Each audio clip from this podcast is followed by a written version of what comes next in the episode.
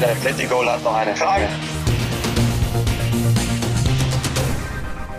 Das Sommer wieder. Nach vier Wochen Sommerpause geht's endlich wieder los. Pünktlich zum Saisonstart melden wir uns zurück mit meine Bayern-Woche und braun gebrannt, gut erholt und hoffentlich mit schöneren Füßen als Thomas Müller begrüße ich damit auch endlich wieder Flo.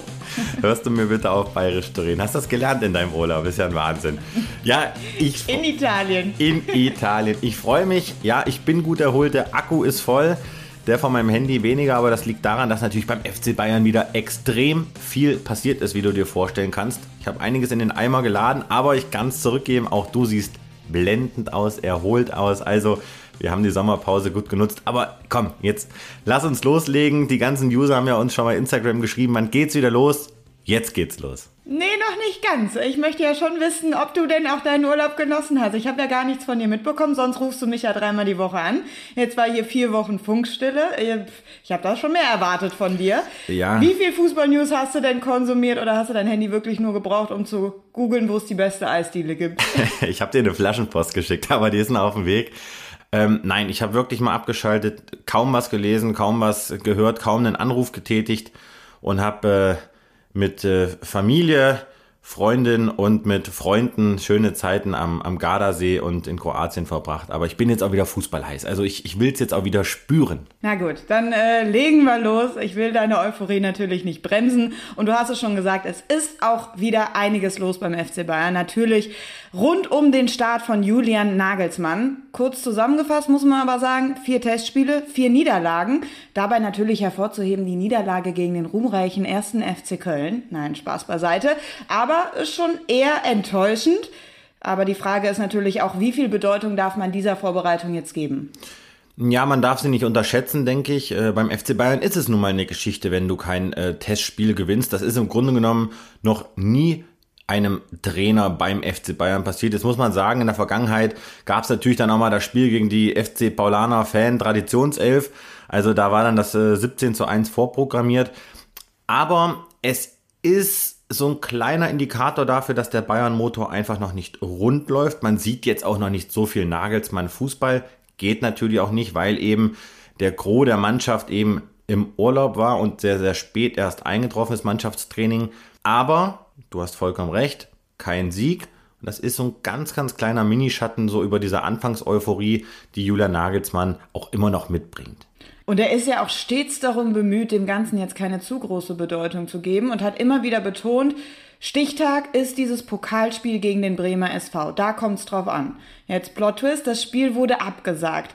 Was bedeutet diese Absage jetzt für Julian Nagelsmann? Was denkt er darüber? Ist das jetzt vielleicht sogar gut für ihn, weil er noch ein bisschen mehr Zeit zur Vorbereitung hat? Oder ist es schlecht, weil jetzt der Auftakt nun mal gegen Gladbach stattfindet, was eine andere Nummer ist als der Bremer SV? Ja, ist eine schwierige Nummer. Also ich weiß von Nagelsmann, äh, dass er dieses Spiel sehr, sehr gerne mitgenommen hätte. Es war ein Pflichtspiel. Der DFB-Pokal hat seine eigenen Geheimnisse, seine eigenen Herausforderungen. Man hätte ja im Weserstadion gespielt, möglicherweise vor 15.000 Zuschauern. Und das wäre natürlich schon eine gute Probe gewesen, bevor es dann nächste Woche losgeht gegen Borussia Mönchengladbach. Aber Nagelsmann resigniert nicht. Man hat sich jetzt um einen Testspielgegner bemüht. Das hat nicht geklappt. Die Bayern werden jetzt intensiv trainieren, werden auch ein internes Testspiel absolvieren. Nagelsmann wird da sehr viel intervenieren, anhalten. Ja, an den Feinheiten arbeiten. Also ich glaube, dass es den Bayern unterm Strich auch gut tut, jetzt intensiver auch zu trainieren. Der eine oder andere muss ja konditionell auch noch ein bisschen aufholen. Also es hat Vor- und Nachteile. Ich würde eher sagen, dass es Nachteile hat, weil der FC Bayern, das ist dann schon eine Wundertüte nächste Woche gegen Gladbach. Gut, dann kommen wir an der Stelle zu, ja, man muss sagen, einem unserer heutigen Interviewgäste. Es ist der Trainer des Bremer SV, Benjamin Ether. Du sprichst mit ihm natürlich auch nochmal über die Gründe für diese Absage, aber vor allem wollen wir auch den Blick nach vorne richten und von ihm wissen, was die Bayern denn dann im Nachholspiel vom Bremer SV erwarten können. Moin Florian. Servus Benjamin. Sei gegrüßt. Wo erreiche ich dich? Ja, ich bin gerade zu Hause, ähm, noch viele Dinge zu erledigen, ähm, gerade ein bisschen stressig, aber ja, legt sich langsam. Das denke ich mir. Es stand ja eine ganz, ganz große Aufgabe an diese Woche. Und den User müssen wir jetzt an der Stelle erstmal erklären, wir zeichnen das Gespräch am Mittwoch auf, weil es äh, ja zeittechnisch nicht anders ging. Benjamin, du bist Trainer des Bremer SV, Fünftligist Bremenliga. Und ihr habt das ganz, ganz große Ding gezogen, nämlich die erste Pokalrunde gegen den FC Bayern das am Freitag stattfinden sollte. Also sozusagen heute Abend live bei Sport 1 wäre das Ganze ja gezeigt worden und jetzt hat es nicht geklappt. Kannst du uns einmal kurz aufklären, was ist jetzt überhaupt so in den letzten Stunden an Turbulenz passiert? Also, ähm, ja, wir haben uns ganz normal mega gefreut über das Los ähm, Bayern München und ähm, haben uns auch gut darauf vorbereitet und hatten dann ähm, in, am letzten Sonntag dann ähm, ja, einen positiven Corona-Fall. Und ähm, ja, die, Auswertung hat dann ergeben, dass der Wert auch relativ hoch war. Und da wir ähm, den Freitag zuvor ähm, alle in der Kabine waren, müssen alle Spieler, die nicht vollständig geimpft sind, in Quarantäne. Und am Montag wurde dann Bescheid gegeben oder ja, am Montag beziehungsweise offiziell dann am Dienstag, dass das Spiel abgesagt wird beziehungsweise verlegt wird. Und ja, jetzt müssen wir auf einen neuen Termin warten.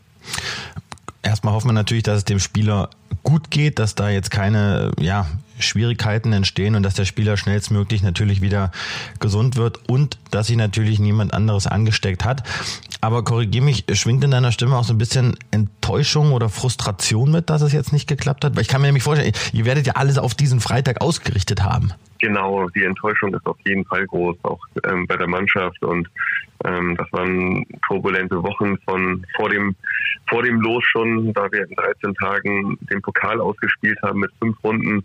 Das heißt, jeden dritten Tag wurde gespielt, dann kam das Riesenlos und dann haben wir eine kurze Pause gemacht und haben hart ähm, und intensiv trainiert und man hat sich voll darauf gefreut und dann ist man schon enttäuscht. Ähm, so Freunde aus, aus verschiedenen Städten werden angereist und ähm, die gute Nachricht kam dann aber direkt hinterher, dass es auf jeden Fall verschoben wird.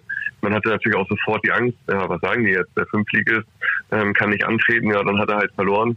Ähm, nein, ähm, wir dürfen das Spiel ähm, ja, stattfinden lassen und ähm, wahrscheinlich auch schon zeitnah. Und von daher hat sich so die, die große Enttäuschung auf jeden Fall schon gelegt, weil wir wissen, wir werden das spielen. Ähm, und es war auch die einzige Entscheidung, die möglich war, das Spiel abzusagen, weil mhm. bei dem hohen Wert einfach die Gefahr zu groß ist, ähm, dass dann vielleicht am Donnerstag, einen Tag vor dem Spiel, ähm, jemand ähm, dann positiv ist und dann wird es ganz kurzfristig abgesagt. Ähm, oder eben halt wirklich tatsächlich noch weitere angesteckt werden oder dann auch sogar vom Gegner Bayern München. Von daher ist das schon vollkommen okay. Hm. Hattest du denn auch persönlich mal Kontakt mit den Bayern oder mit äh, Nagelsmann sogar? Ähm, wir hatten, also die Offiziellen haben alle so im Hintergrund wegen der Orga ein bisschen Kontakt. Und wir waren jetzt, ähm, haben Karten zur Verfügung gekriegt für das Testspiel gegen Neapel. Dort waren wir dann im Stadion und hatten auch nur mit ähm, Orga-Leuten irgendwie Kontakt. Mit Nagelsmann leider noch nicht.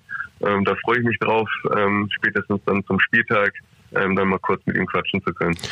Ich, wollte es gerade sagen, da haben wir uns ja kennengelernt und äh, sozusagen live gesehen. Du warst ja im Stadion und hast dir Erkenntnisse geholt gegen Neapel, wenngleich du mich äh, schon im Stadion auf die Frage hin, was hast du so für Beobachtung gemacht, hast ja schon so ein bisschen geschmunzelt, hast gesagt, ja, gut, was soll ich jetzt hier bei den Bayern große Erkenntnisse sammeln? Aber jetzt gibt's in München nicht wenige auch von meinen Kollegen, die gesagt haben, dass dieses Spiel gegen euch, auch wenn ihr nur Fünftligist seid, das Spiel hätte ja im Bremer Weserstadion stattgefunden vor über 10.000 mhm. Zuschauern, das kommt den Bayern gar nicht so unrecht, weil eben dieser Motor noch stottert. Und jetzt mal Hand aufs Herz, Benjamin, glaubst du wirklich, dass gegen die Bayern was drin gewesen wäre oder sagst du, da geht es eigentlich nur um die Höhe, wie, wie hoch wir verlieren? Ja, zum Ergebnis will ich eigentlich so gar nicht sagen. Ähm, das, ich bin aber ganz ehrlich, ich glaube, das Spiel wäre für die Bayern genau richtig gewesen ähm, um einfach dann in den Rhythmus zu kommen. Die haben gegen Neapel 45 Minuten mit ihrer Top-Mannschaft gespielt oder fast Top-Mannschaft. Mhm. Und in den 45 Minuten waren sie auch klar besser als Neapel. Und hätten sie 90 Minuten gespielt, bin ich auch davon überzeugt gewesen, dass sie das Spiel ähm, gegen Neapel auch gewonnen hätten. Das heißt, ich sehe es gar nicht so schwarz, wie alle sehen. Ich glaube, ähm, Julian Nagelsmann weiß genau, ähm, was er da macht und ähm, der Kader stand noch nicht einmal zur Verfügung. Ein Kimmich war noch gar nicht dabei. Thomas Müller, Manuel Neuer, das sind ja alles Faktoren und ich glaube, dass Bayern auch null eine Krise hat und ich glaube, wenn sie dann am gegen uns in Bestbesetzung gespielt hätten, ähm, wovon ich ausgegangen wäre, ähm, dass es für uns ganz, ganz schwer geworden wäre, das Spiel überhaupt spannend zu halten. Unser Ziel ist es, äh, oder wäre es gewesen, ähm, es einfach verspannt zu halten, vielleicht dann auch ein bisschen die Situation ähm, auszunutzen, dass sie halt nicht wissen, wo sie stehen. Mhm. Ähm, aber ich muss ganz ehrlich sein, wir wissen auch nicht, wo wir stehen. Wir haben zwei Wochen Vorbereitung gehabt, ähm, haben davor nur eine Woche Pause gehabt. Und, also Bayern ärgern, ja. Ähm, das Spiel spannend halten, ja. Aber jetzt zu sagen, wir hätten jetzt die Sensation geschafft und sie weggehauen, ähm, davon kann man, glaube ich, nicht reden. Mhm. Aber jetzt blicken wir mal in die Glaskugel. Das Spiel wird verschoben, hast du ja schon gesagt. Und genau. Stand Mittwoch steht ja jetzt der Termin noch nicht fest. Also vermute ich mal, es wird ein Flutlichtspiel geben, möglicherweise unter der Woche. Dann haben wir ja, ja alle festgestellt, ist das ja jetzt nicht der beste Sommer aller Zeiten und es könnte regnen. So, und jetzt kann ich mich noch gut dran erinnern, auch wenn es geschneit hat in Kiel. So diese Abendspiele und doofes Wetter und dann noch ein bisschen Reiserei und Bremen ist jetzt auch nicht um die Ecke.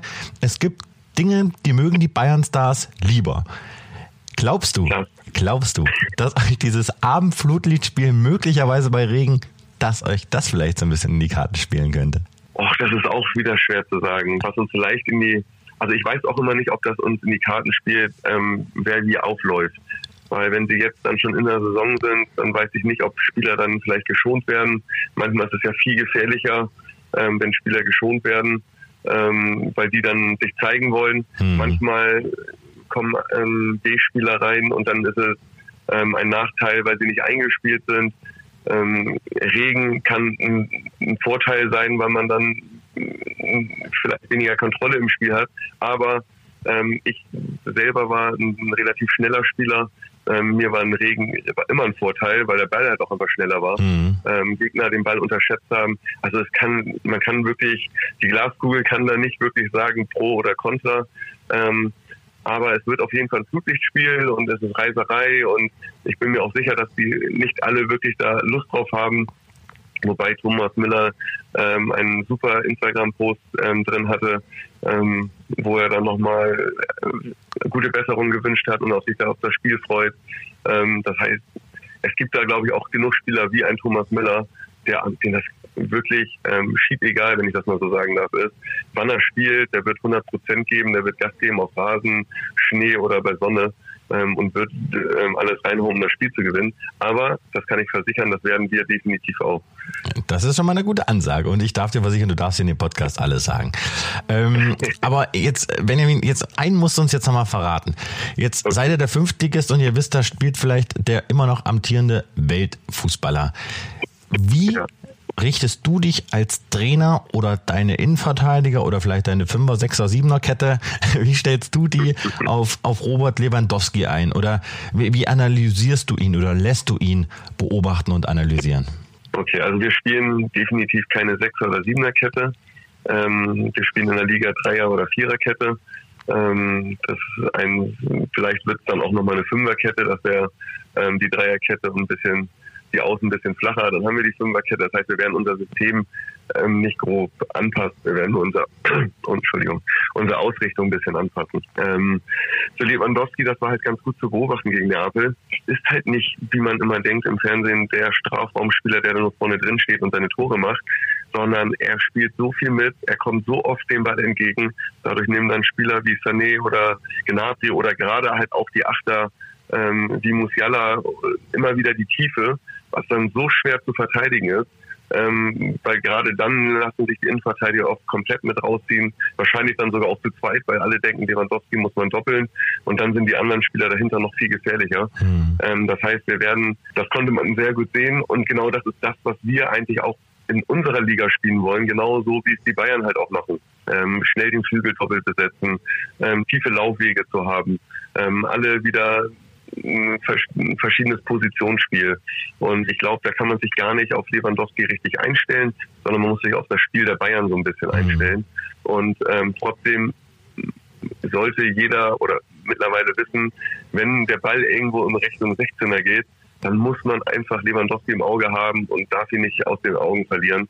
Und das wird einfach brutal schwer. Und ähm, ja, aber wir, wir wissen schon, wie die Bayern spielen wollen, weil genau das haben wir auch beobachtet. So wollen wir nämlich auch spielen. Und jetzt müssen wir gucken, wie wir das ähm, bestmöglich halt verteidigt bekommen. Und zu guter Letzt, was ist eure große Stärke? Unsere große Stärke, wir sind ein mega gutes Team. Ähm, ich glaube, wenn man das so auf die Bundesliga so ummünzen kann, so der SC Freiburg oder Union Berlin, ähm, auch wenn wir anders Fußball spielen, aber das zeichnet uns schon so aus. Wir schießen im Pokal in der zweiten Runde das 14. Tor und ähm, der Torwart läuft immer noch zum Gratulieren zum Torschützen. Mhm. Und im Halbfinale gegen den Regionalligisten hat man es dann auch gesehen, alle springen auf den Haufen. Die Jungs, die nicht im Kader waren, reißen die Tribüne ab. Also wir sind ähm, schon ein Mega-Team und ähm, klar, wir haben auch Stärken. Wir haben ein super starkes Zentrum, das beste Zentrum bei uns in der Liga. Ähm, wir spielen sehr viel Fußball, wir spielen nur gezielte lange Bälle. Ähm, also es gibt schon viele Stärken. Wenn ich das jetzt aber mit Bayern München vergleichen müsste, ähm, dann ist klar, dass Bayern München in fast allen Sachen ähm, stärker ist, ähm, höchstwahrscheinlich von der Qualität. Ähm, aber ich glaube, in Sachen Teamgeist, da ähm, werden wir, bin ich mir relativ sicher, besser sein als Bayern München. Also für mich, wenn ich mir das anhöre, sind die Voraussetzungen gegeben für einen richtig geilen Pokalabend. Und ich hoffe natürlich, dass Sport 1 dann dieses Nachholspiel dann auch übertragen kann und auch wird. Benjamin, ich wünsche dir auf jeden Fall jetzt erstmal weiterhin alles Gute und sollte euer Start in der Liga vor dem Pokalspiel stattfinden, dann natürlich da auch viel Erfolg. Und an dieser Stelle recht herzlichen Dank, dass du dir dann noch die Zeit genommen hast, um hier im Podcast dann erstmals aufzutauchen. Und mach schön Werbung bei euch in der Kabine, dass auch alle schön da den Podcast abonnieren und anhören. Und euch so ein bisschen einstimmen könnt dann sozusagen. Das werden wir definitiv machen. Perfekt. Also alles Gute, bleibt gesund und passt auf euch auf. Ja, das machen wir. Danke dir. Ciao. Ciao. Also man merkt, Benjamin Ether hat sich schon sehr intensiv mit der Taktik und Spielweise der Bayern beschäftigt. Die große Frage ist ja jetzt, wird es taktisch der gleiche FC Bayern sein wie in der vergangenen Saison? Oder was glaubst du, was hat Nagelsmann jetzt schon verändert? Was ich sehr, sehr positiv bewerte, ist, dass Julian Nagelsmann klar zum Ausdruck gebracht hat, dass er jetzt nicht der große Revoluzer sein will von Tag 1 an. Sprich, er wird jetzt keine fundamentalen Veränderungen herbeiführen, nur damit jetzt jeder sieht, dass er der neue Trainer ist. Das ist, glaube ich, eine große Stärke und ich glaube, das werden ihm die Spieler auch danken. Aber klar baut er jetzt schon seine eigenen Ideen ein und eine Sache, mit der einige Spieler in der Vorbereitung schon überrascht hat, ist vor allem, wie er diese Aufstellung auf das Blatt bringt. Erinnerst du dich, dass ich dir mal davon erzählt habe, von Julian Nagelsmann im Trainingslager bei der TSG Hoffenheim, dass ich dieses Bild vor diesem Flipchart von ihm nicht aus dem Kopf bekomme? Sagst du mir jetzt, so macht er es auch bei den Bayern an derselben Nacht? Ich kann dir sagen, dass er diese Flipchart wirklich sehr, sehr regelmäßig äh, rausholt und ich war auch schon bei dem einen oder anderen Training dabei und die hat er wirklich immer präsent. Also er hortet dann die Spieler zusammen, spricht mit ihnen, stellt die Tafel auf, verschiebt dann die Magnete aber was er eben macht, ich hoffe, ich kann das jetzt richtig erklären. Wenn er die Aufstellung auf Papier noch aufschreibt, im äh, ja, Besprechungsraum etc. in der Kabine, skizziert er eine ganz normale Viererkette, also zwei klassische Innenverteidiger, zwei Außenverteidiger. Dann ist vor der Viererkette ein Sechser zumeist aufgemalt. Das ist schon mal eine kleine Mini-Änderung weil Hansi Flick ganz klar mit einer Doppel-6 gespielt hat, aber im Spiel unter Nagelsmann wird das auch mal eine Doppel-6. Und vor diesem Sechser positioniert er zwei Achter.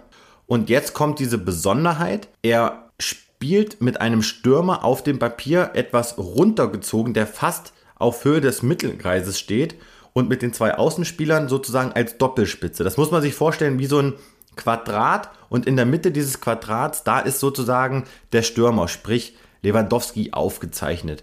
Und das ist etwas, was, was viele Spieler, weiß ich auch aus Gesprächen, was sie erstmal sehr verwundert hat, was sie aber sehr interessant finden, aber es beschreibt eben, dass Nagelsmann weiterhin für echt die Offensive ja, stehen will und sich da auch einiges ausgedacht hat. Jetzt bin ich gespannt, ob es die Bayern dann auch auf den Platz bringen. War das ungefähr so nachvollziehbar? Ja, ich habe es verstanden und äh, heißt für uns alle, dass wir beim Spiel gegen Gladbach insbesondere auf das was Quadrat, Raute, whatever vorne im offensiven Bereich der Bayern äh, sollten wir mal einen besonderen Blick drauf werfen. Ja, so ein bisschen wie das, so ein bisschen wie das Haus vom Nikolaus. Kennst du das? Hast du das früher auch gemalt? Ja. So, so ungefähr ja, muss da durftest du den Stift, durftest den Stift nie absetzen, ne? Dann, das war die Challenge daran, ne? So, so ungefähr. Aber nein, unterm Strich zeigt das einfach, dass er diese zwei Außenbahnspieler, die sieht er eben sehr, sehr offensiv. Und ich bin gespannt, wie es dann die Spieler auch dann wirklich in der Tat dann umsetzen werden. Aber das wird noch dauern, bis man den Nagelsmann Fußball sieht. Das ist jetzt alles zum, zum taktischen unter Nagelsmann. Dann gib uns doch mal deinen Eindruck darüber, wie das Zwischenmenschliche sich verändert hat an der Säbener. Wie haben die Spieler Nagelsmann so als Persönlichkeit aufgenommen? Bislang sehr, sehr positiv. Aber natürlich muss man auch dazu sagen, das haben wir auch im Podcast schon das ein oder andere Mal erörtert, die Spieler wissen natürlich auch, dass sie dann medial auch die Aufgabe, Aufgabe haben, für, ja, sage ich mal, auch Euphorie zu sorgen. Und natürlich wird sich jetzt ein Thomas Müller nicht nach äh, kurzer Zeit hinstellen wird, sagen, ja, boah, der Nagelsmann, äh, der nervt mich jetzt schon. Nein, die Spieler sind bislang von seiner Art und Weise sehr angetan. Auch da habe ich schon Gespräche mit Spielern geführt, die mir bestätigt haben, dass sie vor allem die Ansprache von Nagelsmann total geil finden. Also er besitzt auch beim FC Bayern die Rhetorik, aber auch die, die, den, den guten Mix aus, aus Demut, aber auch aus Autorität, seine Sachen zu vermitteln. Und jetzt glaubt man immer, dass der Nagelsmann sehr lange spricht und spricht und spricht. Gegenüber uns Medien sind seine Antworten zum Beispiel sehr, sehr lang, also viel länger als die von Flick. Nagelsmann antwortet teilweise bis zu zwei Minuten in einer Antwort. Aber die Ansprachen vor der Mannschaft, die sind kurz, knackig und präzise teilweise. Das kommt sehr, sehr gut an. Und dieses Auftreten von ihm, diese Selbstsicherheit, aber nicht gepaart mit Arroganz, das kommt sehr, sehr gut an beim FC Bayern und bei den Spielern. Kurz, präzise und prägnant, Flo, erwarte ich jetzt auch von dir zu sein in deinen Antworten, denn ich habe mir gedacht, so zum Restart nach der Sommerpause holen wir nochmal alle unsere Zuhörer ab und bringen sie auf Stand in Sachen Personal. Denn bei einigen Spielern standen ja Vertragsgespräche an und ich bin gespannt, bei wem die in den letzten vier Wochen denn auch stattgefunden haben. Neues aus der Mannschaft. Also wir spielen Namen Informationsbingo. Ich schieb dir die Namen rüber, du mir die Informationen. Wir starten mit Leon Goretzka. Da bleibe ich dabei. Leon Goretzka wird langfristig beim FC Bayern verlängern. Ich kann mir gut vorstellen, dass er irgendwann nochmal den Schritt ins Ausland macht, aber noch nicht jetzt, denn ich glaube, dass seine Mission in München noch nicht erfüllt ist. Die Gespräche, sie laufen, jetzt nicht im allerhöchsten Tempo, aber ich gehe davon aus, dass man da auch zeitnah eine ja, Entscheidung herbeiführen wird und auch kann. Josua Kimmich. Da läuft es sehr, sehr positiv. Es gab ja Medienberichte, wonach jetzt alles fix sei. Ich kann sagen an der Stelle, dass beim FC Bayern alle davon ausgehen, dass er dieses sehr, sehr großzügige Angebot, wie es mir bestätigt wurde, auch annehmen wird. Und dann gehe ich davon aus, dass Kimmich als einer der ersten dann auch langfristig beim FC Bayern verlängern wird. Und wie bei Goretzka wird es da um vier bis fünf Jahre gehen, die dann mit dem laufenden Jahr greifen. Das heißt, kurz zur Erklärung, wenn jetzt Kimmich verlängert und einen Fünfjahresvertrag abschließt, dann gilt er jetzt nicht ab 2023, wenn sein Vertrag ausläuft, sondern eben ab 2021. Das heißt, Kimmich würde einen Vertrag bis 2026 unterschreiben. Wir machen weiter in der Bayern-Achse mit Thomas Müller. Thomas Müller ist der Urbayer und auch da gehe ich davon aus, dass wir Thomas Müller noch einige Jahre beim FC Bayern sehen werden. Aber auch da ist jetzt, es ist momentan noch zu früh, um da was zu vermelden. Sein Vertrag läuft 2023 aus. Robert Lewandowski. Tja, finden Sie Nachfolger oder finden Sie keinen? Wenn ich jetzt tippen müsste, sage ich, dass Lewandowski in München nicht verlängert. Kingsley Coman. Auch da sage ich, glaube ich, dass Coman nicht beim FC Bayern verlängern wird, wenn er denn was Passendes findet. Zahavi sondiert weiterhin den Markt in England. Ein Verkauf von Coman kann ich mir in diesem Sommer nicht vorstellen, weil ich mir einfach nicht vorstellen kann, dass jetzt ein Verein 50, 60, 70 Millionen Euro für ihn bezahlt, wenn eben der Vertrag jetzt quasi nächstes Jahr ausläuft. Das wird ganz, ganz schwierig, aber ich glaube, dass die Bayern und Coman sich eher trennen, als sich nochmal langfristig aneinander zu binden. Serge Gnabry. Auch da bin ich davon überzeugt, dass Gnabry sich Kimmich und Goretzka anschließen wird. Sein Vertrag läuft noch bis 2023. Auch da geht es jetzt so langsam los mit den Gesprächen. Und ich gehe ganz stark davon aus, dass Gnabry dann auch langfristig beim FC Bayern verlängern wird. Manuel Neuer. Da ist wahrscheinlich eher die Frage, wie lange macht der noch? Ja, das hat er ja immer gesagt, ne? Wie lange fühlt er sich bereit, wie lange fühlt er sich gesund? Wenn Manuel Neuer gesund bleibt, hat er das Recht und die Legitimation, die nächsten fünf, sechs Jahre auch noch im Kasten zu stehen beim FC Bayern. Und ich glaube, das werden sie auch machen, wenn Neuer signalisiert, dass er bleiben wollen würde. Auch sein Vertrag läuft 2023 aus, was natürlich für Alexander Nübel bedeutet, dass er sich ja weiterhin gedulden muss. Wird ganz spannend, aber ich glaube, dass Neuer schon vorhat, seine Karriere in München zu beenden. Ganz spannend finde ich persönlich auch die Personalie zum Abschluss, Niklas Süle. Tja, bei Niklas Süle gibt es erstmal keine neue Bewegung. Also ich kann dir da jetzt weder sagen, dass der geht, noch dass er verlängert. Das ist völlig offen. Sein Vertrag läuft 2022 aus. Aber der FC Bayern kann sich jetzt eigentlich nicht mehr erlauben, einen in der Defensive zu verkaufen, weil das Ding ist da hinten so fragil ohnehin. Deswegen gehe ich davon aus, dass Süle beim FC Bayern bleibt und man sich vielleicht darauf einigt, dass man nur ein Jahr oder ein Jahr mit Option verlängert. So viel also zum aktuellen Bayern-Personal, aber der Transfermarkt ist ja noch offen, das Transferfenster ist ja noch offen, vielleicht passiert ja auch noch was. Deswegen erstmal vorab an dich die Frage, Flo, glaubst du, die Bayern werden noch mal aktiv? Wenn ja, vor allem auf welcher Position siehst du, slash Nagelsmann, den dringendsten Handlungsbedarf? Ich kann dir verraten, dass die Bayern ganz, ganz aktiv auf dem Transfermarkt unterwegs sind. Sie suchen, sie suchen nach Lösungen, denn sie wissen, dass sie sich noch verstärken müssen. Vor allem in der Breite. Zwar hat Oliver Kahn gesagt, der Kader sei exzellent. Da muss ich ehrlich sagen, da habe ich ein bisschen mit dem Kopf geschüttelt, denn ich empfinde ihn nicht als exzellent. Ich empfinde den Kader als zu dünn und zu schwach für die Ziele, die man natürlich hat beim FC Bayern. Sprich, mindestens das Double Wünschenswert ist natürlich das Triple, aber Pflicht ist die Meisterschaft. Das wird ein enges Ding, wenn das wirklich jetzt der Kader ist, mit dem man in die Saison geht. Sie müssen auf jeden Fall noch einen im Zentrum holen. Erinnere dich, Anfang Juni, da haben wir mal im Podcast, äh, hast du mir die gleiche Frage gestellt, habe ich dir gesagt, Nagelsmann sucht einen Box-to-Box-Spieler, also einem oder einen, der Leon Goretzka ähnelt vom Spielertypus her. Jetzt hat sich Rocker ja verletzt, der war ja sehr ambitioniert.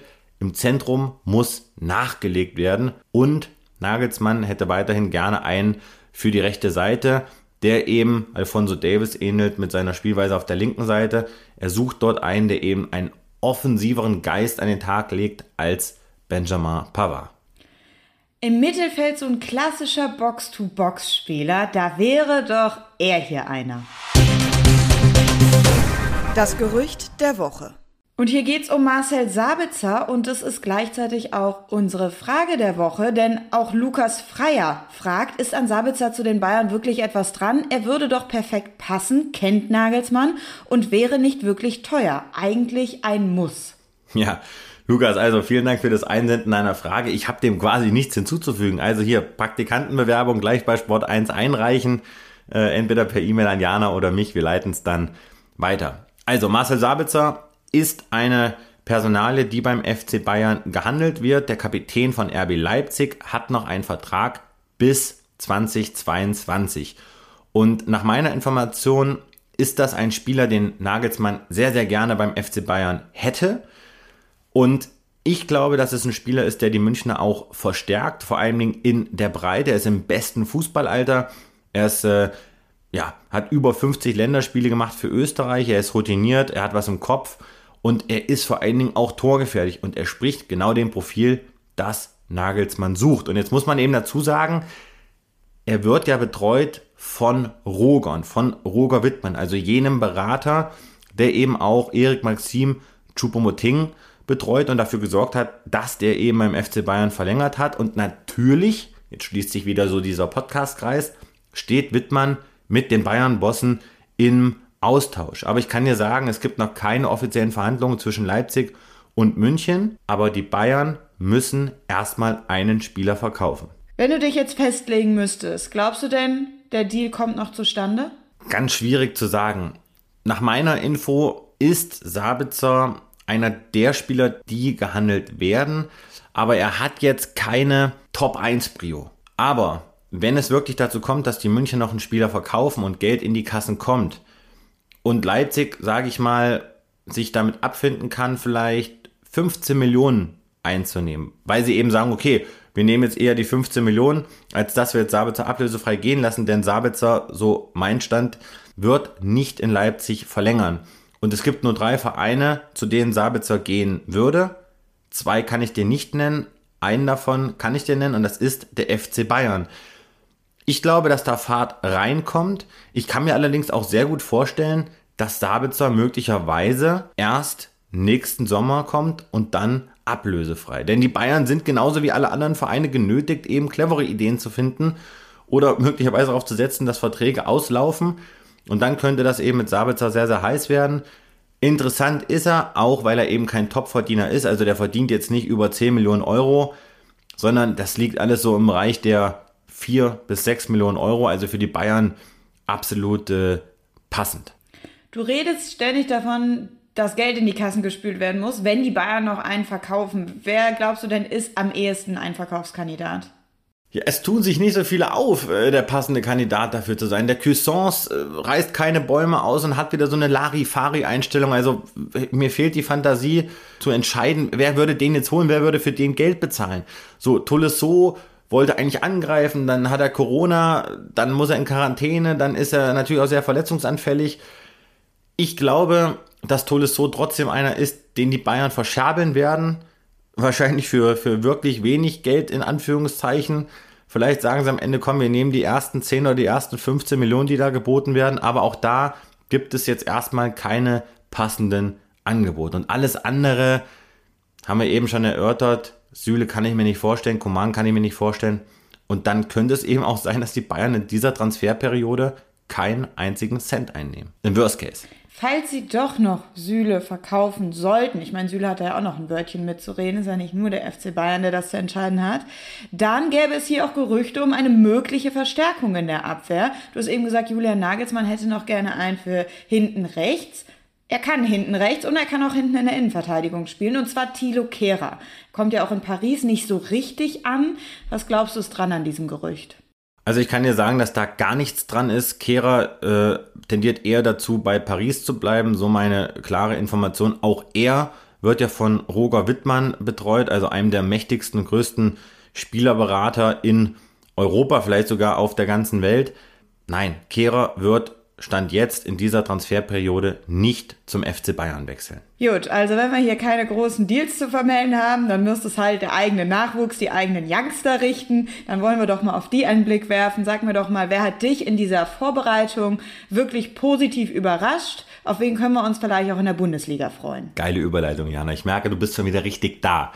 Ähm, Mache ich auch kurz, nenne ich Josip Stanisic, nicht weil er mir auf äh, Instagram folgt, sondern weil er mich damit überzeugt, dass er sehr ruhig spielt, dass er sehr überlegt spielt und dass er einfach einen guten Eindruck hinterlassen hat. Das ist ein cleveres, unaufgeregtes Bürschchen, der eigentlich bei gar keinem so richtig auf dem Zettel war, aber der macht sich echt gut. Der hat mal auf der 6 gespielt, mal in der Innenverteidigung, aber tendiert aktuell eher dazu, sich auf Außen zu profilieren und ich könnte mir vorstellen, dass Danisic gegen Borussia Mönchengladbach möglicherweise als Linksverteidiger ausläuft, anstelle von Neuzugang Omar Richards, der mich bislang nicht so überzeugt, und anstelle von Alfonso Davis, der ja weiterhin verletzt ist, aber jetzt dann auch so langsam ins Mannschaftstraining zurückkehrt. Also Stanisic, den merkt euch, das ist echt einer, der mir bislang viel Freude bereitet hat.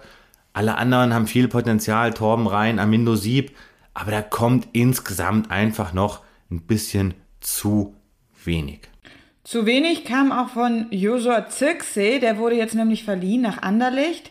Laut Hasan Salihamidzic, um Spielpraxis zu sammeln. Ja, das ist ja immer das Argument für diese Laien, gerade bei jungen Spielern.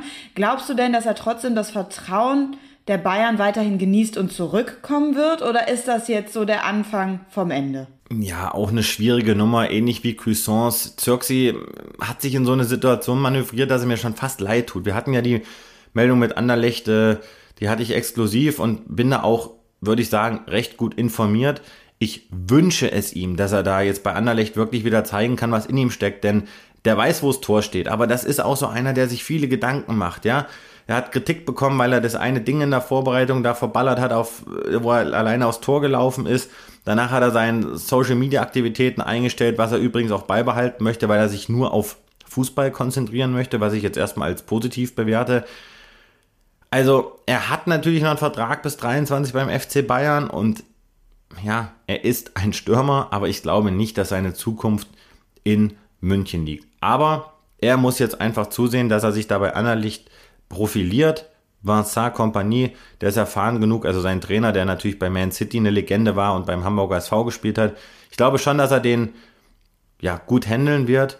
Können sich ja noch für die neu geschaffene, jetzt muss ich einmal nachdenken, Conference League? European Conference League, ja. European Conference League. Dafür kann sich ja Anderlecht qualifizieren. Und ich glaube, wenn sie das schaffen, wäre das eine gute Plattform für Zirksi, um sich zu zeigen. Frag mal Max Kruse, der erklärt dir die Liga nochmal ganz genau. ja gut, der so. wollte uns auch erklären, wie man äh, bei Olympia äh, äh, gut Gas gibt und hat da auch wenig gerissen. Also nein, den Max Kruse frage ich nicht. Was heißt hier wenig gerissen? Er hat mal eben einen Antrag seiner Lieben gemacht. Das ja, das war auch das Nachhaltigste, was er da bei Olympia äh, ja, an Leistung gebracht hat. Okay, von Max Kruse schnell zurück zum Thema, um wieder inhaltlich zu werden. Und unserem zweiten Interviewgast für heute. Es geht um Thorsten Fink. Ja, auch er gibt uns jetzt mal seine Einschätzung rund um die Vorbereitung und aktuelle Form der Bayern unter Julian Nagelsmann. Ich war ein bisschen überrascht, als du mir den Namen rübergeschickt hast, weil ich mir dachte, wie kommt der denn jetzt an Thorsten Fink? Wie komme ich an Thorsten Fink? Ich habe Thorsten Fink im Stadion erblickt gegen Neapel. Da war er Gast und äh, hat sich sozusagen als langjähriger Bayern-Profi, hat ja mit den Bayern alles gewonnen, was man sich quasi vorstellen kann, und eben ehemaliger Trainer von Whistle Cope in Japan, mal einen Überblick verschafft, ne? wie ist die Form der Bayern und der einzelnen Spieler. Und ähm, ich weiß, dass er sich auch mit Julian Nagelsmann unterhalten hat, weil er eben die ganze Woche im Kreise der Bayern-Legenden war. Die haben sich am Marienplatz äh, getroffen. Da ist ja das, der neue Bayern, wie soll ich das sagen, so, so ein riesiges Bayern-Erlebniszentrum ist ja da entstanden und da wurden dann etliche untergebracht, wie Makai, wie äh, ja teilweise Thorsten Fink, wie, wie Carsten Lakis, ähm, wer war denn noch dabei? Marcel Wittecek und die haben eben nach der, nach der, nach dem Showtraining der Bayern am Mittwoch noch ein kleines Spiel gemacht. Da war dann äh, unter anderem Alex Zverev dabei, Paul Kalkbrenner war dabei, äh, Tim Bensko und Thorsten Fink hat da eben auch mitgespielt. Das heißt, er war die ganze Woche in der Bayern-Thematik richtig drin. Und deswegen habe ich mir gedacht, komm, den rufen wir mal an. Das Interview der Woche. Hallo Florian. Servus Thorsten, herzlich willkommen zu deinem Debüt in Meine Bayern-Woche. Wie geht's dir? Wo erreiche ich dich? Ja, ich bin heute zu Hause in München. Ähm, ich war ja ein paar Monate weg, will ich mal so anderthalb Jahre und jetzt bin ich wieder in München bei meiner Familie. Das freut mich zu hören. Erstmal nochmal recht herzlichen Dank, dass du dir die Zeit nimmst, um quasi dein Debüt zu feiern in meine Bayernwoche jetzt nach der Sommerpause. Viele User haben sich auch jetzt auch darauf gefreut, auf die erste Folge und du sicherlich auch auf Fußball. Und ich habe dich entdeckt in der Allianz Arena und zwar gegen Neapel. Braun gebrannt im weißen Hemd. Da hast du aus der Kurve derer, die Familienangehörigen sind, Berater sind, äh, hast du das Bayern-Spiel verfolgt. Wie kam es dazu? Ja, ich habe ja immer noch guten Kontakt zum FC Bayern. Das ist natürlich diese, dieses Umfeld, dieses familiäre Flair. Man hat mich angerufen und gefragt, ob ich hingehen will. Und da habe ich gesagt, ja, mein Sohn wollte da hingehen. Und deswegen haben wir uns äh, das Spiel angeschaut. Außerdem war ich auch schon lange nicht mehr im Stadion. Es war ja nicht möglich durch diese Corona-Maßnahmen. Und von daher brenne ich natürlich darauf, wieder in die Stadien zu gehen, äh, Mannschaften zu sehen, auch gute Talente zu sehen. Absolut. Und es ist ja wieder was ganz Besonderes, auch dann mal zu den ein oder anderen Fan dann wieder zu hören. Thorsten, auch jetzt mal aus deiner Position herausgefragt, du bist ja erfolgreicher Spieler gewesen, auch erfolgreicher Trainer gewesen, zuletzt in Japan bei, bei Whistle Cope. Ist jetzt so diese, diese Stippvisiten bei den Bayern und bei anderen Vereinen, auch im Trainingslager, ist das jetzt etwas, was du auch machst, bevor du jetzt vielleicht den nächsten Vertrag auch unterschreibst? Kannst du uns da mal einen Einblick geben? Ja, es ist ja natürlich so, am Anfang kommt man zurück. Wie gesagt, ich war anderthalb Jahre in Japan. Ich habe acht Monate meine Familie nicht gesehen. Da will man natürlich mit seiner Familie etwas machen. Meine Kinder sind 16 und 14 Jahre alt. Ich glaube, dass der Vater da in dem Alter schon sehr wichtig ist und äh, auch meine Frau freut sich natürlich, dass ich auch mal wieder zu Hause bin. Und äh, von daher äh, war das eine gute, eine gute Sache, dass ich jetzt mal hier bleiben konnte. Aber man nutzt natürlich dann auch die Zeit, um irgendwelche Dinge sich auch anzuschauen, mal Trainings anzuschauen, ähm, Spiele anzuschauen und überall mal hinzufahren, weil äh, einfach mal nichts machen ist ja auch nicht so. Äh, man hat dann mal Zeit für Dinge, die man sonst nicht machen kann. Also ich möchte mich ja jedes Jahr als Trainer irgendwo verbessern oder etwas mitnehmen. Und äh, jetzt bin ich 53 Jahre, ich bin in einem ähm, guten Fußballalter als Trainer. Ähm, ich habe Erfahrungen sammeln können im Ausland und will die natürlich jetzt auch weitergehen, geben, vielleicht auch mal bei einem, äh, nochmal wieder bei einem großen Club. Und man muss da schon, äh, kann nicht alles übernehmen, sondern man muss schon abwarten, bis das Richtige da ist. Mhm. Es gab sicherlich einige Anfragen, die ich nicht äh, angenommen habe. Es gab etwas, wo ich eine Absage bekommen habe, natürlich. Ähm, aber wie gesagt, es muss das Richtige sein, weil es muss für mich jetzt passen, sportlich, ähm, um nochmal einen Schritt zu machen. Gut, aber bist ja noch im besten, im allerbesten Traineralter. Ähm, ist eher das Inland für dich reizvoll oder nochmal das Ausland? Im Ausland warst du ja jetzt schon auch lange? Ja, natürlich äh, möchte man einmal in der äh, in einer der besten Ligen äh, Europas wieder Trainer sein, das ist ja auch klar. Ähm, bei einem guten Verein und bei einem guten Projekt und da muss man halt schauen, ob das äh, dann noch kommt oder nicht, ich, sicherlich ist mir das im Grunde genommen egal, ob ich jetzt ins Ausland gehe oder hier bleibe. Am angenehmsten ist es natürlich, man arbeitet jetzt hier in Deutschland, hm. da muss man nicht verreisen. Aber ich habe durch diese äh, Auslandsarbeit ähm, habe ich natürlich auch viel Erfahrung sammeln können, den Markt besser kennenlernen können, egal ob jetzt Wien, also Österreich oder den Schweizer Markt, den japanischen Markt, die sind ja auch sehr interessant. Und von daher äh, bin ich da eigentlich offen. Hm. Und was vielleicht gar nicht so viele immer auf dem Schirm haben, als du bei Whistle Cope warst, äh, was ja erstmal sehr paradiesisch klingt, Iniesta, mhm. David Villa, äh, ist das, äh, musstest du dich da auch zwicken, als auf einmal der Verein gesagt hat, du hier Thorsten, wir holen äh, Andres Iniesta? Naja, der war ja schon da, der hat ja schon vorher da äh, gespielt. Auch der Lukas war schon zwei Jahre da, also die waren ja schon länger da. Und Podolski, genau. ist das eine Reiz Lukas Podolski, genau. ja, ja. Und auch David Villa und Thomas Vermalen ist dann aber gekommen, ähm, der belgische Nationalspieler.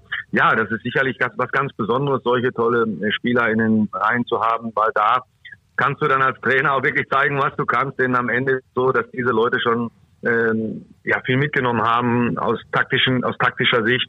Ähm, wir haben alles erreicht. Also was willst du eigentlich als Trainer denen noch richtig beibringen? Aber wir haben eine guten, gute, äh, gute Zusammenarbeit gefunden und wir haben dann auch Titel geholt. Das waren die ersten für Wisselkobe, die jemals geholt wurden. Also sehr erfolgreich am Ende. Wir sind, ich bin als 15. gekommen und wir sind als Siebter dann ähm, ja, haben wir geendet, die Saison und sind Pokalsieger geworden am nächsten Jahr oder direkt dieser Supercup-Gewinner.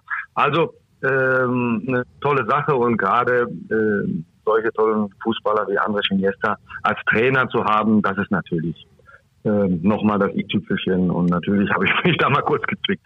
ich wollte es gerade sagen, du warst ja sehr erfolgreich in Japan und du hast mir die perfekte Überleitung gegeben zu Julian Nagelsmann. Du hast ja gerade gesagt, Julian Nagelsmann, ähnliche Situation, wenngleich er da auf mehrere Spieler trifft, die quasi alles gewonnen haben. Was traust mhm. du ihm zu beim FC Bayern? Er kommt jetzt in einen Verein mit mehrfachen Champions League-Sieger, mit Weltfußballern. Wie muss man jetzt als Trainer dort richtig agieren, um auch so, sage ich mal, Autorität erzeugen zu können? Ja, man muss eigentlich inhaltlich überzeugen, das kann ja Julian Nagelsmann. Also er ist ja da das größte, ja, er ist halt in einem Alter, wo man vielleicht sagen kann, das größte Trainertalent oder er ist ja ein Top-Trainer, also wie soll ich das ausdrücken? Aber äh, natürlich hat er braucht auch einen Trainer, der erst 34 ist, äh, eine gewisse Erfahrung und die muss er auch mitnehmen und ich denke, äh, da hat der FC Bayern einen äh, super Griff gemacht also wie gesagt, ein Top-Mann und ähm, der wird auch inhaltlich so überzeugen, dass diese Spieler, die schon vieles erreicht haben, ähm, da nichts sagen können. Und der ist sehr bestimmend, der ist ja jetzt nicht irgendwer. Man hat sich ja auch erkundigt und hat jetzt bei zwei Vereinen hervorragende Arbeit gezeigt und deswegen ähm, kann man da ähm, sehr, sehr zufrieden sein, diesen Trainer bekommen zu haben und der wird sich dann schon äh, seine Hörner abstoßen. Da gibt es auch irgendwann mal Reibereien, aber dafür ist, ja mal, ist man ja ein Club, ein Verein. Und da hat man dann seinen Sportdirektor und seine Leute drumherum, die einem dann äh, helfen als Trainer. Und da, so muss das auch sein. Man darf nicht alleine dastehen. Und diese Erfahrung muss Julian Nagelsmann auch dann mitnehmen und annehmen. Und ich denke, der ist intelligent genug, um das zu. Glaubst du, dass die Bayern eine schwierige Saison vor der Brust haben? Kader wird natürlich jetzt wieder eifrig diskutiert. Ich halte ihn für, ja. für zu dünn und für zu schwach, um allerhöchste Ziele, sprich Double oder Triple auszugeben. Wie siehst du es? Ja, das wird man dann im Laufe der Saison sehen. Also ich halte nichts davon, vorher immer alles da so einzuschätzen und dann am Ende kommt sowieso immer alles anders. Und außerdem liege ich sowieso immer falsch, was das betrifft. also äh, da muss man immer ein bisschen äh, vorsichtig sein. Sie haben Alaba abgegeben, sie haben Martinez abgegeben. Martinez war jetzt nicht der Stammspieler, das war ja mehr der Ergänzungsspieler, der geholfen hat. Mhm. Ähm, und ähm, Boateng ist gegangen. Ja, dafür haben sie aber äh, mit Upamecano jetzt erstmal in der Abwehr einen Top-Ersatz für die Zukunft halt gleich ausgerichtet, ähm, dieser, dieser Kauf. Und auch ähm, Süle wird wieder mit alter Kraft zurückkommen. Er war ja lange verletzt. Und da braucht man halt auch mal ein paar Monate, um wieder richtig reinzukommen. Und ich denke, dass es ja dann auch wieder wie ein Neuzugang ist. Ich denke, der Kader ist gut und am Ende wird man dann sehen, ob er so gut ist, um das Triple zu holen. Das kann ich jetzt gar nicht so beurteilen von mhm. außen. Naja, harren wir mal der Dinge. Der Transfermarkt hat ja auch noch ein paar Tage auf Thorsten. Lass uns noch mal äh, kurz schlau werden. Ja. War da was dran, dass du äh, als Trainer beim, bei Bayern 2 gehandelt wurdest am, am Campus, als diese Position vakant war? War das mal, das weiß ich jetzt gar nicht. Natürlich unterhält man sich und äh, diese alte Bayern-Familie ist immer gut und ich möchte aber jetzt auch weiterkommen und möchte nicht äh, dann irgendwo meinen irgendwo einen Rentenvertrag unterschreiben, also nicht finanziell, sondern äh, sagen, ich bleibe jetzt beim FC Bayern und kann immer zu Hause bleiben. Ich denke, ich bin hungrig genug, um nicht nur den FC Bayern 2 zu trainieren. Aber die Aufgabe würde mich sonst sportlich irgendwie ähm, für mich reizen, weil ich gerne junge Leute entwickle. Aber äh, das Projekt ist noch nicht meins im Moment. Und hm. vielleicht äh, in zwei Jahren oder in drei Jahren. Aber ich bin so äh, heiß, äh, nochmal ganz oben anzugreifen. Also ich war jetzt in Kobe, ich habe sechs Titel auf meiner Brust, ich bin 53 Jahre. Ähm, warum sollte ich jetzt zurückgehen zu der zweiten Mannschaft vom FC Bayern? Wer würde das denn jetzt machen? Hm. Nein, nein, das spricht ja auch für deine Ambitionen. Aber gestatte mir an der Stelle noch einmal die Frage, was ich so von außen manchmal betrachte. Der Trainermarkt ist ja ein, ein sehr, sehr schwieriger, vielleicht auch schwieriger geworden in den letzten zwei, drei Jahren. Und ab und zu stellt man fest, dass Trainer, die in der ersten Reihe schon agiert haben, zurückgehen in die zweite Reihe und Assistenztrainer werden. Ja, da fällt mir ja. zum Beispiel Alfred Schreuder ein, der jetzt bei Ronald Koeman ja in Barcelona ist äh, ist das etwas, ist das etwas, wo man sagt, äh, das muss man vielleicht machen, weil man nichts anderes bekommt? Oder wäre das auch für dich eine Option, nochmal Assistenztrainer zu sein? Nein, also gar nicht. Also mhm. Nochmal, ich bin jetzt 15 Jahre Trainer in Alfred Schor äh, im Profibereich. Ich habe meine sechs Titel geholt. Mhm. Ähm, und warum soll ich jetzt Assistenztrainer werden? Was ist das überhaupt für eine Frage, Florian? ja, also es ist für mich keine Option, ein, ein Assistenztrainer zu werden. Es sei denn, ich bin nicht mehr hungrig und mag nicht mehr das vorne stehen, vor der Mannschaft reden, äh, sondern nur irgendwo jemanden hinten von hinten irgendwo auszuhelfen. Das ist überhaupt gar nicht mein Charakter. Das kann ich irgendwann mal machen, wenn es gar nicht mehr läuft. Aber bei mir ist es ja gelaufen. Also was soll ich jetzt da nochmal auf einmal einen Assistenztrainer äh, geben? Also kann ich mir nicht vorstellen. Da hört man das Bayern gehen raus, dass du weiterhin hungrig bist. Dafür erstmal viel Erfolg.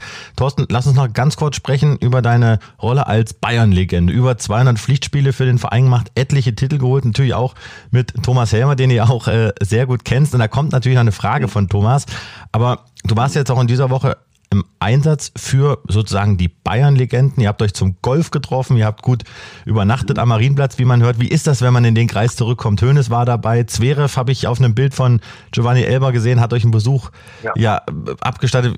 Kannst du das mal erklären, den, den Bayern-Zuhörern, den Bayern-Zuschauern, wie das ist, im Kreise der Bayern-Legenden, der Bayern-Repräsentanten? Ja, ich war jetzt wieder anderthalb Jahre weg, aber trotzdem, man vergisst ja mich nicht. Das ist ja das Schöne. Also, dass ich, der FC Bayern ist riesig groß. Äh, sie haben Titel über Titel geholt.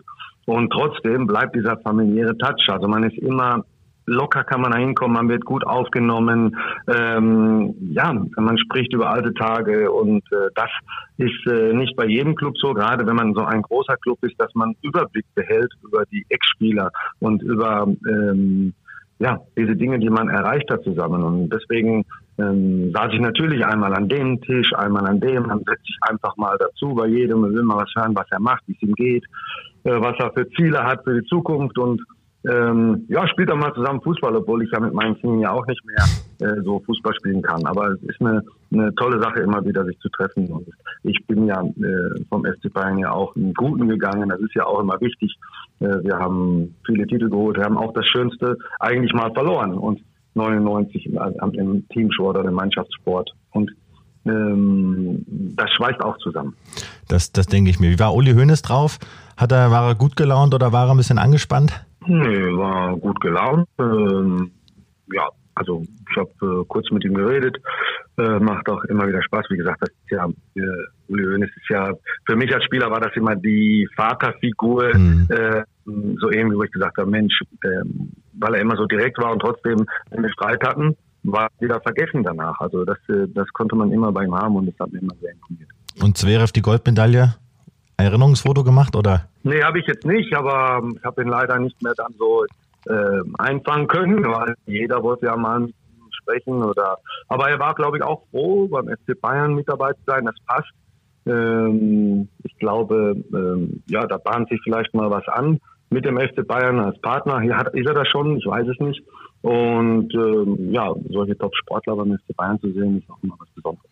Wenn er hier zuhören sollte, also ich äh, würde auf jeden Fall mal eine Trainingsstunde bei ihm nehmen, denn ich habe jetzt im Sommerurlaub schön mit Tennis angefangen. Also, Thorsten, wir haben zum wir haben zum Ende äh, unseres ersten Gesprächs ja. nochmal vielen, vielen mhm. Dank. Ähm, die Frage von Thomas Helmer. Und zwar, Thomas Helmer, hast ja einige Schlachten mitgeschlagen und der mhm. lässt dich folgendes fragen. Ja, lieber Finki, hier ist dein äh, ehemaliger Mitspieler, hier ist äh, Helmes. Und ich wollte Folgendes von dir schon immer mal wissen. Warum musstest du eigentlich immer für Effe laufen und ihm immer den Rücken frei halten? Oder warum hast du das wieder freiwillig gemacht? Das würde mich brennend interessieren. Alles Gute, mein Lieber. Ja, Stefan Essen, ich war halt intelligent genug zu wissen, äh, wem ich den Ball gebe und wer was kann in, in, bei uns in der Mannschaft, wer das Heft in die Hand nimmt. Und ich denke mal, dass man sich immer gut einschätzen muss. Und ich war nicht der Top-Spieler, dass ich da irgendwie angreifen konnte oder den Stefan Elfenberg verdrängen, verdrängen konnte. Deswegen bin ich lieber für ihn gelaufen als Staubsauger, habe ihm den Ball gespielt und habe meine Karriere ja äh, gut gemacht dort. Habe meine 150 Spiele für den FC Bayern in der Bundesliga gemacht plus Champions League Spiele, ich glaube 50. Also ich bin und Cup Spiele, ich bin auf über 220 Spiele gekommen beim FC Bayern insgesamt und deswegen habe ich ihm den Ball lieber hingespielt, weil dann habe ich auch immer gespielt. auf über 230 sogar. Ich hatte das extra nochmal nachgeschaut. Ja. Thorsten, ganz, ganz große Freude, dass du dir die Zeit genommen hast und äh, wir wünschen dir alle, ich wünsche dir persönlich, dass du da deine ehrgeizigen Ziele verfolgst und bin mir ganz sicher, dass wir dich da schnellstmöglich da wieder auf einem sehr, sehr interessanten Trainerposten dann auch in der Bundesliga oder im Ausland sehen und wenn es dann soweit ist, dann bist du natürlich wieder hier recht herzlich eingeladen. Aber auch so hat mir eine große Freude gemacht. Vielen Dank, hat mir auch viel Spaß gemacht und wissen wir jetzt alle ein bisschen mehr, oder? Also, das Florian. Auf jeden Fall. Lieber Thorsten, pass auf dich auf. Ciao. Tschüss. So, und wir haben die letzte Saison sehr intensiv mit Themen rund um den DFB aufgehört. Und auch zu Beginn dieser Saison müssen wir über den DFB sprechen, denn Hansi Flick hat seine Mission Bundestrainer gestartet.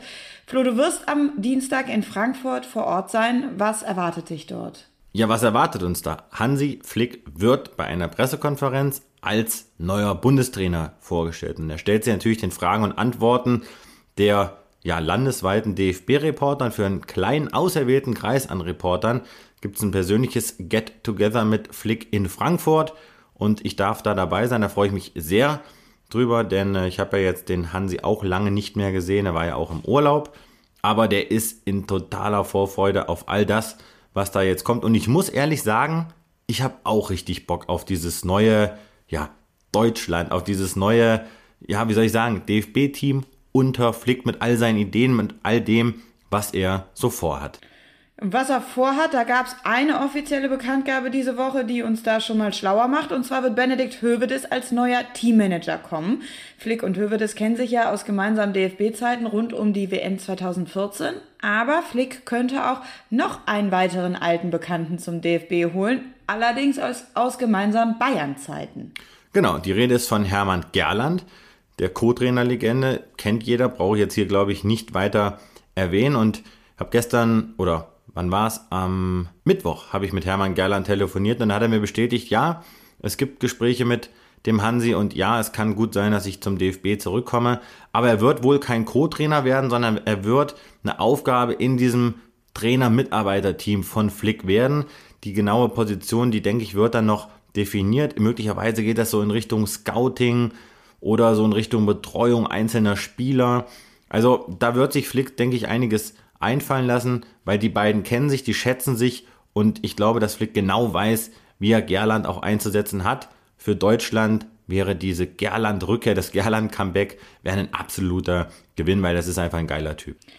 Weiß Flick denn auch schon, wen er für den Kader nominieren wird, für die Quali-Spiele, die jetzt anstehen werden? Nenn uns mal so ein bis zwei Personalien, sowohl im positiven als auch im negativen Sinne, wo du sagst, das könnten Überraschungen werden. Boah, das ist eine schwierige Frage. Hansi rückt natürlich jetzt noch mit keinem Namen raus. Also ich kann dir sagen, dass er vorhat, nach dem totalen Leistungsprinzip zu nominieren. Jetzt kann man sagen, okay, der Blettenberg, was erzählt er jetzt hier? Das macht ja jeder Trainer. Ja, nee, Jogi Löw hat das ja nicht so richtig gemacht. Hat ja dann irgendwann gesagt, äh, Hummels und Müller sind ihm zu alt und die rasiert er jetzt. Das wird Flick nicht machen. Flick wird genau hinschauen, wer bringt Leistung und wer identifiziert, identifiziert sich zu 100 Prozent mit dem Trikot der deutschen Nationalmannschaft. Wer brennt, wenn er nominiert wird. Und das finde ich höchst interessant. Das heißt natürlich, dass jeder Spieler Chancen hat. Selbst, sage ich mal, zuletzt nicht nominierte wie Julian Draxler, Julian Brandt, vielleicht sogar auch Jerome Boateng, der allerdings noch einen Verein sucht. Also das wird höchst spannend und Flick hat das ja auch schon in einem Video kundgetan beim DFB. Für ihn geht es darum, die besten Spieler des Landes zu nominieren. Und das ist für mich die richtige Marschroute. Wer keine Leistung bringt, hat in der Nationalmannschaft nichts verloren. Davon gab es in den letzten Monaten zu viele, die trotzdem nominiert wurden. Da muss Flick ansetzen. Und jetzt zur Frage der möglichen Überraschungen. Ich kann mir gut vorstellen, dass er sich bei der U21 den einen oder anderen schnappt, vielleicht Baku, ein Matcher, aber ich weiß, dass er Karim Adeyemi auf dem Zettel hat, jenen Shootingstar von RB Salzburg, der in den U-Nationalmannschaften von Deutschland schon für Furore gesorgt hat. Der hat mit Salzburg schon gegen die Bayern gespielt in der Champions League gegen Flick. Auch da gab es schon Gespräche mit Kunz. Ich bin sehr gespannt, ob das dann einer ist, der dann sofort dabei ist, glaube ich nicht, sondern ich glaube, er wird jetzt eher mal so den Florian Wirz und Jamal Musiala, das werden diejenigen sein, die jetzt relativ zeitnah dann auch für einen gewissen Umbruch stehen werden. Das war jetzt lang, ne? Aber ich musste, ich musste es dir erzählen. Nee, das passt schon, sonst hätte ich dich ja auch an der Stelle unterbrochen, Flo, kennst mich. Ähm, und vielleicht ist ja auch er hier, der langfristig mal im Tor stehen wird bei der deutschen Nationalmannschaft, wobei man sagen muss, das Duell mit Manuel Neuer, dem geht er vielleicht erstmal nach seiner Zeit bei den Bayern aus dem Weg. Er ist Teil dieses Podcasts, er gehört hier einfach rein, auch wenn er jetzt einen neuen Verein gefunden hat und deswegen kommt jetzt an der Stelle hier. Neues von Nübel. Ja gut, Der Alex wird sich natürlich genauso wie Marc-André Ter Stegen, schöne Grüße an der Stelle nach Barcelona, ja, da wird sich wahrscheinlich so ein bisschen geärgert haben, dass der Hansi Bundestrainer wird, in Klammern Augenzwinkern, weil sie natürlich alle wissen, dass Flick der wohl größte Manuel Neuer-Fan ist, den es in diesem Land gibt. Aber jetzt zurück zu Nübel. Laie nach Monaco. Wir haben ja darüber berichtet, bevor wir in die Sommerpause sind. Es war dann endlich soweit und ich kann euch sagen, er fühlt sich pudelwohl und der Plan geht bislang auf. Es geht stark in die Richtung, dass er dann auch wirklich die Nummer 1 ist im Team von Trainer Nico Kovac und ein Indikator dafür ist, dass er jetzt in dieser ja, Champions League Qualifikation in der dritten Runde im Hinspiel gegen Sparta Prag, da stand er im Tor. Monaco hat 2-0 gewonnen. Unter anderem traf Kevin Volland zum 2 0. Also Nübel, der ist, denke ich, in Monaco richtig gut aufgehoben und es wäre natürlich für ihn eine geile Nummer, wenn er dann auch wirklich in der Champions League spielen würde. Aber ich kann dir übrigens noch was verraten. Ich wollte gerade fragen, was erzählst du mir hier von Monaco? Ich will wissen, wann der kommt in unseren Podcast. Ja, ja, ja. Die Behandlungen laufen. Im Fußballjargon würde ich sagen, es gab erste positive Gespräche und Nübel kann sich das auch sehr gut vorstellen. Noch ist allerdings nichts unterschrieben, aber ich kann dir sagen, die Interviewzusage, die steht Jetzt müssen wir uns noch darauf einigen, wann wir das Ganze durchführen. Da hat Monaco auch noch so ein bisschen ein Wörtchen mitzureden, weil er jetzt erstmal bei den französischen Medien präsentiert wurde. Aber ich bin da dran. Und äh, also wenn der in diesem Jahr nicht mit einem einfachen Hallo mindestens in diesem Podcast auftaucht, dann, ähm, ich will jetzt, jetzt sagen, dann höre ich auf, aber dann, das wäre schon, das wäre eine große, große Enttäuschung. Und nein, ich befasse mich nicht mit Niederlagen, nur mit dem Gewinn. Deswegen, Nübel, den werde ich zum Interview bekommen und der wird in diesem Podcast auftauchen. Ich verspreche es dir. Jürgen Klopp hat mal den legendären Satz gesagt, die Lust aufs Gewinnen muss immer größer sein als die Angst vorm Verlieren. So schaut's aus. So schaut's aus, sagt er und liefert mir damit die perfekte Überleitung zur ja, so langsam Abmoderation unserer ersten Saisonfolge hier von Meine Bayern Woche. Denn ich würde sagen, zum Thema Bayern und DFB haben wir alles besprochen. Aber am Sonntag startet auch der Doppelpass in seine neue Saison. Und nicht nur das, sondern auch Flo König, unser neuer Doppelpass-Moderator. Ich freue mich riesig auf die Zusammenarbeit. Das ist ein so erfahrener Kollege. Ich glaube, da kann ich eine Menge von lernen. Ja, dem ist nichts hinzuzufügen. Und natürlich, weil wir natürlich auch wissen, dass er diesen Podcast hier echt ernst nimmt, um sich ja auch selber so ein bisschen in Stimmung zu bringen und in, ja, in Erfahrung zu bringen, was beim FC Bayern so abgeht, haben wir ihm natürlich hier die Bühne gegeben, um sich mal vorzustellen und mal uns und euch vor allen Dingen zu erklären, wie bereitet sich Florian König auf den Doppelpass vor? Mit welchem Feeling geht er in die erste Folge und was kann man zukünftig vom Doppelpass erwarten? Also ich freue mich tierisch auf den Doppelpass und natürlich bin ich auch ein bisschen aufgeregt, nervös. Sowas wie so eine Vorstadtspannung gibt es bei mir natürlich auch, äh, auch wenn ich schon ein paar Sendungen sozusagen hinter mir habe. Aber es ist eine neue Herausforderung, äh, ein anderes Format, eine lange Talkshow. Fußball ist äh, extrem wichtig in Deutschland. Da muss man themensicher sein und auf die Leute eingehen. Und das ist für mich ein Raus aus der Komfortzone und rein in ein neues Abenteuer. Und da muss ich ehrlicherweise echt äh, sagen, da freue ich mich sehr drauf. Bin natürlich auch durch das regelmäßige Hören eures Podcasts ähm, durchaus gut vorbereitet äh, auf die Themen, die da auf mich äh, zukommen.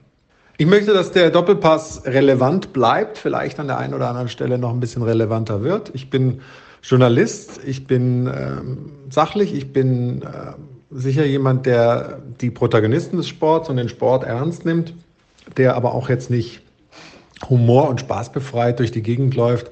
Also ich hoffe, wir behalten die Stärken des Doppelpasses bei, dieses bodenständige, dieses offene, dieses äh, polarisierende, wo auch mal die Fetzen fliegen können und äh, fügen dem an der einen oder anderen Stelle vielleicht ein bisschen Nachdenklichkeit und Tiefgang hinzu. Aber das wird die Zeit zeigen. Ich möchte nicht so viel vorher drüber reden.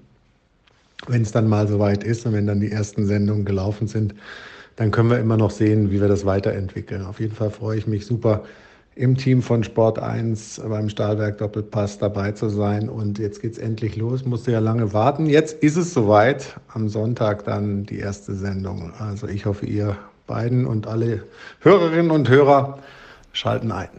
Ja, freuen wir uns drauf. Äh, ich mich natürlich ganz besonders. Ich werde ja auch persönlich vor Ort sein. Sonntag also 11 Uhr Doppelpasszeit. Unbedingt einschalten. Ich habe eben schon gesagt, ich werde viel von Flo lernen können. Und äh, Flo, du kannst auch einiges von mir lernen, und zwar in Sachen Tippen. Obwohl man sagen muss, fairerweise ja. am Ende, du hast ganz gut aufgeholt. Aber nichtsdestotrotz, ich habe es geschafft. Ich werde jetzt offiziell als Experte tituliert und zwar im Sport 1 Tippspiel. Und deswegen möchte ich natürlich jetzt hier jeden dazu einladen, auch unsere User, daran teilzunehmen und gegen Slash mit uns zu tippen. Äh, Flo, bist du auch mit dabei? Das kann man nicht lernen, wie du das hier verkaufst. Ja, das kann man nicht lernen. Das war übrigens so ein Satz, das war so ein geflügelter Satz mit meinen Jungs im Kroatienurlaub. Also wenn ihr an der Stelle zuhört, äh, schöne Grüße gehen raus. Ja, was soll ich jetzt dazu sagen? Ich, ja, das Tippspiel bei Sport 1 ist natürlich das geilste, das größte, das prominentest besetzteste, was es auf dieser Welt gibt. Also mitmachen. Ihr könnt ja auch was gewinnen. Jetzt muss ich dazu sagen, dass ich natürlich durch meinen vollgepackten Tageskalender keine Zeit habe zum Tippen. Und es wäre auch ein bisschen unfair, weil, wie du weißt, sage ich dir ja 80 Prozent aller Bayern-Ergebnisse voraus. Und ich hatte mal vor Jahren in meinem Heimatverein FSV Dörmerk ein Tippspiel mitgemacht. Über 34 Spieltage wurde Erster. Hab da auch echt ein bisschen abgesandt, aber das hat mich in einen solchen emotionalen Stresszustand äh, versetzt, dass ich keinen Bundesliga-Spieltag mehr in Ruhe gucken konnte. Und dann habe ich irgendwann gesagt, ich drehte am Höhepunkt meiner Tippkarriere ab. Deswegen, also, ich biete dir folgendes an. Insider-Tipps, da könnt ihr mich immer fragen. Ja, das ist überhaupt kein Thema. Und ansonsten spare ich mir mein Tipppotenzial auf für unser Battle. Aber das Sport 1 Tippspiel, das, äh, ja, kann ich euch nur wärmstens empfehlen. Wenn schon so Stars, so prominente Gesichter wie Jana da mitmachen. Ja, Mai, was, was, was soll man da noch sagen? Wie sehr kann sich ein Mensch eigentlich rausreden? Flo's Antwort ja. Gut, aber äh, ich lade trotzdem jeden dazu ein, äh, gegen mich zu tippen. Ich bin auf jeden Fall mit dabei. Freuen uns drauf. Vorher hören wir uns aber nochmal und zwar in der nächsten Woche. Ich fand unser kleines Warm-up hier super, weil ich bin jetzt im Fußballfieber. Das muss ich sagen. Für mich kann es jetzt losgehen. Ich werde mich ab jetzt auf den Dopa vorbereiten und äh, bin sehr gespannt auf ähm, die Saison, die da vor uns liegt. Ich hab Bock. Ich hab richtig Bock jetzt. Ich habe auch richtig Bock und äh, ja, kann dem wieder nichts hinzuzufügen, außer zu sagen, fantastisch, dass du wieder so toll und enthusiastisch dabei warst. Und ja, die Sommerpause bei uns beiden ist vorbei und jetzt geht's mit der Podcast-Maschine. Da geht's jetzt immer weiter, immer weiter. Und ich kann an der Stelle verraten, nächste Woche, wenn das alles klappt, wie versprochen und vereinbart, da ist hier eine richtige Bayern-Legende am Start, auf den ich mich persönlich ganz besonders freue. Und die Geschichte darüber, das erfahrt ihr hier nächste Woche. Das ist ein geiler Cliffhanger, oder? Das kannst du auch nicht lernen. Nee, vor allem weiß ich davon nichts. Da können wir jetzt mal hier auf Pause drücken und du kannst mir erstmal verraten, um wen es hier geht. Nein, nein, nein. Das machen wir nächste Woche. Ich will jetzt noch nicht zu viel versprechen, hinterher klappt es nicht. Deswegen äh, machst du jetzt das obligatorische Macht's gut und auf Wiedersehen. Und dann gehen wir raus und dann haben wir hier einen fantastischen Start gehabt in die neue Saison. Macht's gut, auf Wiedersehen. Du hast im Bayerischen angefangen. Ich höre im Kölschen auf und sage, mach Idiot, bleibt gesund und bis nächste Woche. Der Atletico hat noch eine Frage.